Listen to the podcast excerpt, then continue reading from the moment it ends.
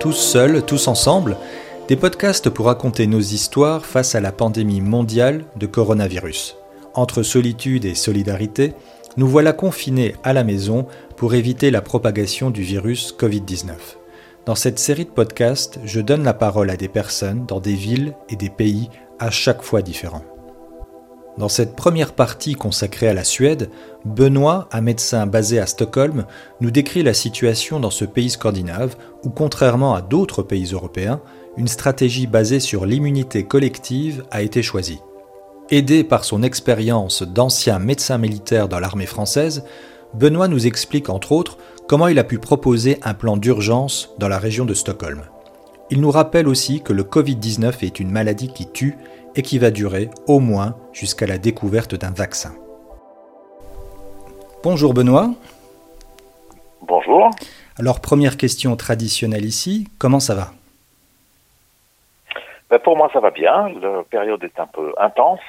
Oui, on va en parler. de l'épidémie de coronavirus. Mhm. Et euh, travaillant comme euh, médecin généraliste, Oui. Euh, l'activité est assez intense. Malgré tout, tout va bien. Alors un podcast un peu différent aujourd'hui hein, et pour plusieurs raisons. D'abord parce que normalement dans ce podcast on parle avec nos invités de leur confinement, mais pas là, puisque la Suède, c'est un des rares pays, notamment en Europe, qui a opté pour une toute autre approche. Et pour nous expliquer ces différentes stratégies pour lutter contre la propagation du coronavirus, qui de mieux qu'un médecin, vous venez de le dire, hein, et cela tombe bien, vous, êtes médecin, un médecin généraliste en Suède, et je dois ajouter un médecin français à Stockholm, ce qui est assez rare pour être souligné, j'imagine, mais on va en parler un petit peu plus tard. Alors commençons par la Suède et ce choix du laisser-aller, comme on a pu l'entendre, c'est-à-dire que les autorités suédoises ont choisi une stratégie de non-confinement obligatoire et de maintenir ouverts la plupart des magasins, des restaurants et des écoles, je crois, hein, à l'inverse des autres pays. Alors, comment ont été accueillies cette décision et ces mesures minimales par la population en Suède? En fait, c'est très bien accueilli. Mhm. Euh, l'objectif ici en Suède, c'est de laisser passer l'épidémie Mhm. en essayant simplement de la contrôler de façon à ce qu'il n'y ait pas trop de patients qui euh, nécessitent des soins euh, intensifs. Et donc, euh, à partir du moment où on décide que la l'épidémie doit passer, c'est pas nécessaire de euh, se confiner totalement. Euh, c'est ce qu'ils appellent, on, on compte ici sur euh, euh, l'immunité de groupe. Oui. Quand euh, 60% de la population aura été contaminée, euh, il n'y aura plus de propagation, il n'y aura que quelques cas sporadiques. Mhm. Jusqu'à maintenant, ça s'est bien passé, Oui. c'est-à-dire que les, le système de soins n'a pas été débordé. Oui. Euh, il reste toujours des places en réanimation, même si on est euh, proche ou autour du pic euh, avec le plus grand nombre de cas. Mais on se tient absolument à cette stratégie et que tout le monde trouve correcte Oui. et qui risque de faire que euh, l'épidémie euh, a moins d'impact, euh, moins longtemps en tout cas, que dans d'autres pays. Parce que si vous cassez complètement la transmission, vous avez euh, pas d'immunité de groupe. En France, je crois avoir lu qu'on en est à 6%, hein, c'est l'Institut Pasteur qui publie ça. 6% de la population a été contaminée, ça veut dire qu'il y a encore 80% de gens, 90% de gens qui sont possi- possiblement malades. Euh, ça veut dire que quand on va lever le confinement, est-ce que ça va repartir et où et euh, avec quelle intensité? Ici, euh, on estime qu'on arrive en ce moment environ à 25% de d'immunité globale euh, et euh, on estime que d'ici à quatre semaines, euh, peut-être cinq, on arrivera à une immunité encore plus importante. Oui, c'est ça. La Suède vise une immunité collective de à peu près 70% pour le mois de mai. Ça vous paraît réaliste? 60, 50, 50, 60, ça serait déjà beaucoup. Oui, d'ici à la fin du mois de mai. Euh, peut-être juin. Mais ça se compterait pas en mois. Parce que la seule porte de sortie dans cette histoire, c'est la vaccination. Oui. Et on va en reparler tout à Euh, l'heure. il faut qu'elle marche. Mhm. Il faut qu'elle marche, euh, il faut qu'elle soit sûre et il faut qu'elle soit lancée. Et ça ne se passera pas avant le début du mois de janvier de l'année prochaine. Est-ce que on va faire en France des confinements de un mois ou deux régulièrement jusqu'à ce qu'on en arrive là? Ou est-ce qu'on laisse passer le, le problème? Ensuite, le confinement est une décision d'État euh, c'est-à-dire qu'on décide de mettre un policier dans la rue pour vérifier ce que fait tout le monde. Mhm. Ici, euh, la sensation que j'ai, c'est que les gens sont beaucoup plus disciplinés. Mhm. C'est-à-dire que euh, quand on leur dit, écoutez, il faut travailler à la maison, il faut autant que possible il faut euh, éviter le contact avec les gens, il faut garder deux mètres de distance, etc. C'est relativement suivi. Oui, les autorités suédoises ont, ont un petit peu basé leur stratégie sur la responsabilité individuelle des Suédois. C'est ça. Donc, est-ce qu'on ne peut pas qu'on parler d'un certain niveau de confinement mhm. Sauf qu'il est volontaire, n'a pas besoin de mettre un policier derrière chacun. Euh, donc, c'est plutôt, à mon sens, un, une différence qui est plus culturelle. Oui une différence de vraie stratégie. La Suède a fait un pari basé donc sur l'immunité collective, mais c'est un, pari un petit peu risqué parce qu'il n'y a pas encore de confirmation scientifique que les personnes infectées par le Covid-19 vont être immunisées, ou s'ils le sont, on ne sait pas pendant combien de temps. Pari risqué ou pas risqué Il n'y a pas de preuve scientifique que euh, ça ne se passera pas. Euh, il n'y a aucune preuve scientifique pour rien. C'est un tout nouveau virus, on ne mmh. connaît pas. Mmh. Euh, les autres coronas qu'on a rencontrés euh, confère une, immunité pour la plupart mhm. euh, de, des patients qui ont été touchés, au moins pendant quelques mois. Ça ne veut pas dire qu'on est immunisé à vie. Ça veut dire qu'on pourrait être immunisé au moins quelques mois. Mhm. Et alors, ce serait intéressant parce que dans ce cas-là, on peut attendre la vaccination sans rien risquer. Le truc qui n'a pas marché en Suède, c'est euh, la façon dont on, on, a protégé et on s'est occupé des, euh, de, des vieux, des anciens. Oui. Euh, les EHPAD suédois sont extrêmement touchés mhm. et payent un tribut très lourd. Comme dans beaucoup de pays euh, d'ailleurs. À cette, voilà, à cette épidémie. Euh, donc c'est pas tout rose en Suède. Mais disons que c'est pas un petit peu voulu parce qu'on a entendu le professeur Johan Giseke qui disait que c'était un petit peu voilà les dommages collatéraux euh, de cette stratégie, c'est-à-dire que bon, bah, il y aura des, personnes d'un certain âge qui vont sans doute mourir, mais c'est un petit peu le prix à payer euh, euh, pour avoir des résultats pour cette stratégie. Le truc, c'est, je ne pense pas que c'est voulu et je pense pas que, ça a été accepté comme un dommage, un dommage collatéral. Je mhm. pense que c'est un petit peu une faillite du système de sécurité euh, sanitaire dans les EHPAD euh, suédois. Euh, c'est-à-dire que celui ou ceux qui ont développé cette stratégie ont prévenu assez vite il faut absolument protéger vos vieux le, plus, le mieux possible. Mhm. Mais le temps que tout ça, toute l'organisation se mette en place, c'était déjà un peu tard. Mais c'est pas celui qui est responsable du, de, du choix stratégique qui est responsable de la mise en place des mesures. Euh, donc là, là, il y a un petit peu une différence. Euh, voilà. Et euh, jusqu'à maintenant, la Suède a, euh, comme vous dites, des entreprises qui sont toujours ouvertes, mhm. euh, pas toutes. la plupart de ceux qui, tous ceux qui peuvent travailler à la maison travaillent à la maison. Mhm. moi, j'habite sur une île, là. Il y a 180 mhm. maisons. Euh, le jour où ils ont annoncé euh, il faut essayer de euh, diminuer le plus possible le contact entre les gens, eh bien, moi j'ai 90% de mes camarades, enfin de mes copains sur l'île qui ont travaillé à la maison parce qu'ils le pouvaient. En plus, il y a un très très haut niveau de d'informatisation ici. Donc c'est pas nouveau. Euh, les grands-parents de 80 ans, euh, on leur parle sur Skype depuis euh, longtemps. Mhm. ils, sont habitués. Mhm. Oh, ils sont habitués. Mhm. Alors c'est pas l'idéal, on préfère se rencontrer autour du barbecue et etc. Mais mais c'est pas exclu et c'est pas un choc de le faire. Donc c'est pour ça que tout ça c'est assez bien accepté ici. et, et, que c'est assez efficace parce que les gens sont un peu disciplinés. Oui, parce que des pays comme la Grande-Bretagne et les Pays-Bas avaient, semble-t-il, commencé à appliquer cette stratégie hein, de l'immunité collective au, début de la crise sanitaire. Mais cette position parut intenable face à la pression de certains pays voisins comme la Belgique pour les Pays-Bas et et la France pour la Grande-Bretagne. Alors s'il y a eu, ou s'il y a toujours beaucoup d'interrogations, il n'y a pas eu tellement de pression particulière à l'encontre de la Suède Ou alors les, pays voisins ont quand même manifesté fortement Non, pas manifesté fortement. Ils ont fait état de, de leurs inquiétudes. Euh, surtout, c'est un petit peu compliqué de décider qu'est-ce qui doit absolument être fait euh, et qu'est-ce qui est le mieux à faire euh, pour ses voisins quand on connaît tellement peu de choses sur le virus et qu'on connaît tellement peu de choses sur ces grandes épidémies. Mmh.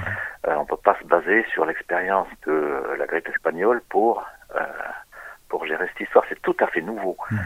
Donc ici, les autorités de santé euh, ont une responsabilité qui est non seulement euh, la santé liée à l'épidémie, mais aussi la santé globale dans le pays. Mmh.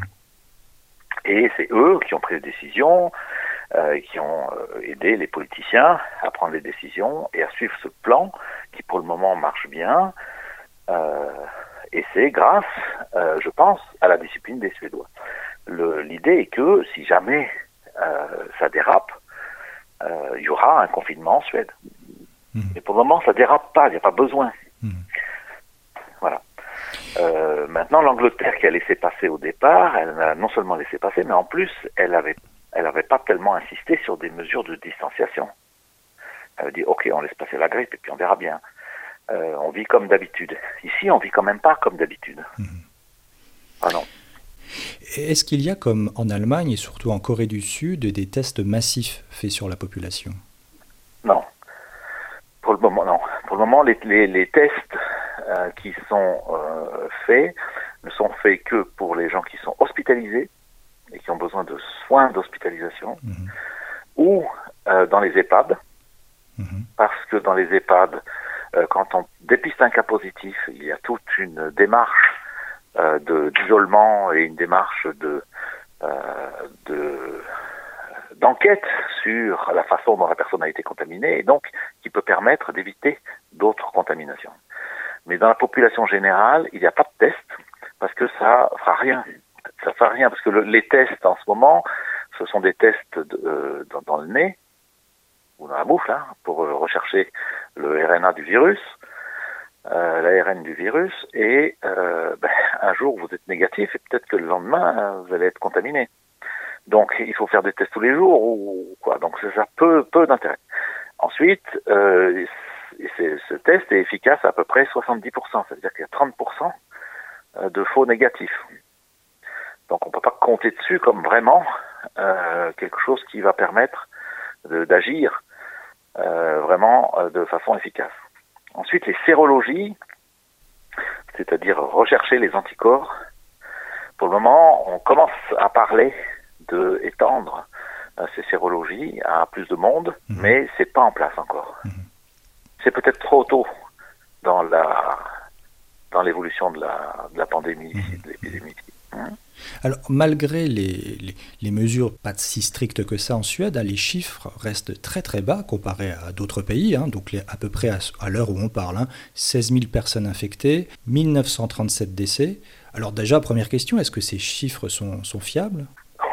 Ouais. Ils sont fiables dans le sens où, euh, comme on ne teste pas euh, la population générale, ouais. le nombre de cas euh, avérés mmh. est forcément bien en dessous de la réalité. Euh, donc on ne peut pas compter là-dessus.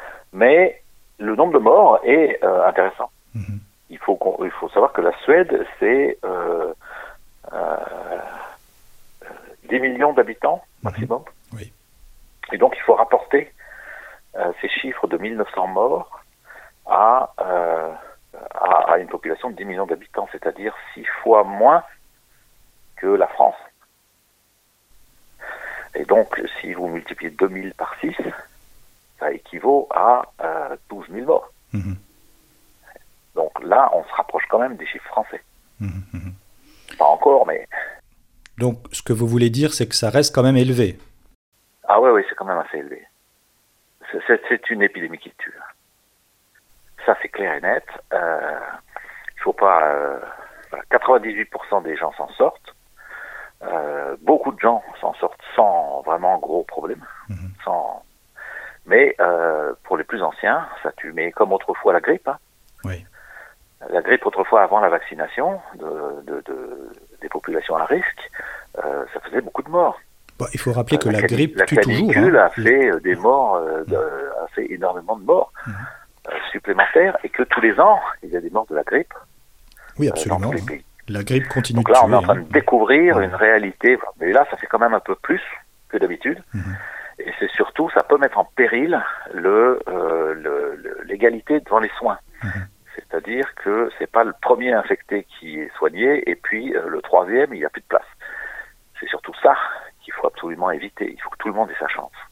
Alors là, vous nous parlez un petit peu plus du système de santé suédois. Euh, vous pouvez nous, nous en parler un petit peu? Alors, le système de santé suédois, c'est de la médecine euh, générale qui est en grosse majorité euh, étatique, mhm. euh, qui est responsabilité des régions. Par exemple, moi je travaille donc dans un cabinet médical de la région de Stockholm et je suis salarié. Ensuite, il y a donc les spécialistes, les hôpitaux, et là, il y a une offre privée, mais qui est assez faible en fait. Mhm. et il y a surtout une offre qui est publique. L'épidémie a, pour moi, changé beaucoup de choses euh, dans mon boulot parce mhm. que euh, je travaille dans donc un, cabinet médical qui a maintenant est fermé et qui a été qu'on a transformé en centre de consultation d'infection. D'accord. Donc ce n'est plus un cabinet de médecine générale, il n'y a plus tout le monde qui vient, il n'y a que des patients infectés. C'est-à-dire que vous ne n'auscultez plus de patients qui pourraient développer d'autres maladies. Euh, quatre cabinets médicaux se sont regroupés pour participer à ça. Donc mon cabinet médical, euh, j'y travaille une fois par semaine, habillé comme un martien, et je ne, je ne rencontre que des patients infectés. Mhm. Tous les autres vont dans les trois autres centres, et je les rencontre, et je rencontre mes patients dans un autre centre où je suis hébergé euh, pour, pour l'instant. Euh, et je les convoque et je les suis quatre jours par semaine. Donc, la continuité des soins euh, est assurée euh, et en même temps on évite de euh, paralyser mhm. des cabinets médicaux avec une partie des gens qui sont infectés, une autre partie qui ne l'est pas, une contamination dans la salle d'attente, des mesures de protection, qu'est-ce qu'on fait, etc., etc. Donc, seuls ceux qui n'ont pas de, de symptômes d'infection du tout peuvent venir me rencontrer et rencontrer mes collègues dans les trois cabinets médicaux. Et s'ils ont des, euh, des symptômes, alors ils sont dirigés directement vers mon ancien cabinet médical. Donc tout ça pour nous dire qu'en fait c'est relativement bien organisé. Ah, on s'est battu comme des fous pour organiser ça. Mhm. Euh, il y a euh, mon, mon, ancien lieu de travail, donc il y a maintenant euh, non seulement le cabinet total qui est dédié à l'infection, mais aussi on a monté deux tentes à l'extérieur mhm. pour un pré-triage euh, des patients. Euh, oui, c'est ça a été par par groupe géographique, ça a été extrêmement réorganisé. C'était c'est la guerre quoi. Alors pour chaque podcast, donc j'interroge des personnes dans des pays différents et j'aime bien regarder euh, euh, le chiffre du nombre de lits par 1000 habitants, si ça peut vouloir dire quelque chose dans ce contexte. Et là pour la Suède, j'étais un petit peu étonné parce que je voyais qu'il y a, si on peut dire, que 2,6 lits pour 1000 habitants, ce qui est pas énorme, même très faible. Je dirais que c'est même en dessous euh, des chiffres de l'Italie ou de l'Espagne, puisque l'Espagne est à 3 lits pour 1000 habitants et l'Italie 3,4 lits pour 1000 habitants. Et à titre de comparaison, la France est à 6,5 lits pour 1000 euh, habitants, Luxembourg 4,8 lits. Euh, c'est relativement peu. C'est très bas. Ils ont réorganisé quand même. Ils ont réorganisé. Euh, il y a des services de chirurgie, du genou, de la hanche, etc., qui ont fermé. Mmh. tout le personnel a été dans les, dans les hôpitaux. Ils ont ouvert des nouveaux lits. Euh, ils ont même euh, construit un hôpital militaire, enfin pas construit, ils ont installé un hôpital militaire dans le centre des congrès, euh, qui est en périphérie, mais il n'a pas été activé encore. C'est-à-dire qu'ils ont pu euh, presque doubler la capacité en soins intensifs à, à l'intérieur même des hôpitaux, y mhm. compris les privés, et, et ils ont cette boîte de secours de l'hôpital militaire. Mais ils ont pas, pour le moment, on n'a pas eu besoin de l'ouvrir. Mais il, y a vraiment énormément d'activités euh, de chirurgie en particulier qui a été stoppé Mhm. à cause de ça. Et donc, par exemple, tous euh, tous ceux qui sont, par exemple, kinésithérapeutes, euh, euh, tous ces paramédicaux qui, euh, d'habitude, ont une activité, eux ont été euh, recentrés sur euh, des, tra- des travaux d'infirmiers ou de- d'aides-soignants parce que on a fermé ces services. Alors vous avez évoqué à plusieurs fois euh, la, discipline hein, des- de la population suédoise et des Suédois. Alors peut-être on peut évoquer un autre argument culturel, alors sans caricaturer à outrance évidemment, mais en général les pays scandinaves et nordiques, et particulièrement en Suède, les interactions sociales, notamment les contacts de salutation, sont assez minimales hein, comparées à des pays comme l'Italie, l'Espagne et bien sûr la France. Ah ouais, on fait pas la bise. Alors, euh, on n'embrasse pas sur la joue ici, Ouais. euh, mais on fait des euh, des câlins, des- comment dire, euh, des, vous savez comme aux États-Unis, Oui, on, on appelle ça des on hugs. épaules Ouais. et puis voilà. Donc ça, c'est quand même très près quand même. Mhm. Mais euh, il n'y a pas la bise. Ensuite, euh, on se rencontre euh, tous à des moments euh, euh, un peu majeurs de la- de l'année. Euh, Noël, Pâques, etc. euh, en famille et c'est une grosse tradition et tout le monde le fait. Euh, mais en dehors de ça, euh, c'est pas forcément au- aussi euh, fréquent que euh, dans le sud de l'Europe où on peut pas faire autrement que de se rencontrer absolument tous les week-ends. Donc il y a ça. Donc culturellement, euh, cette cette distanciation pose pas un problème majeur. Euh, on, ils sont pas en train de lutter contre quelque chose qui euh, est tellement naturel que euh, on a l'impression de plus vivre du tout si on le fait pas.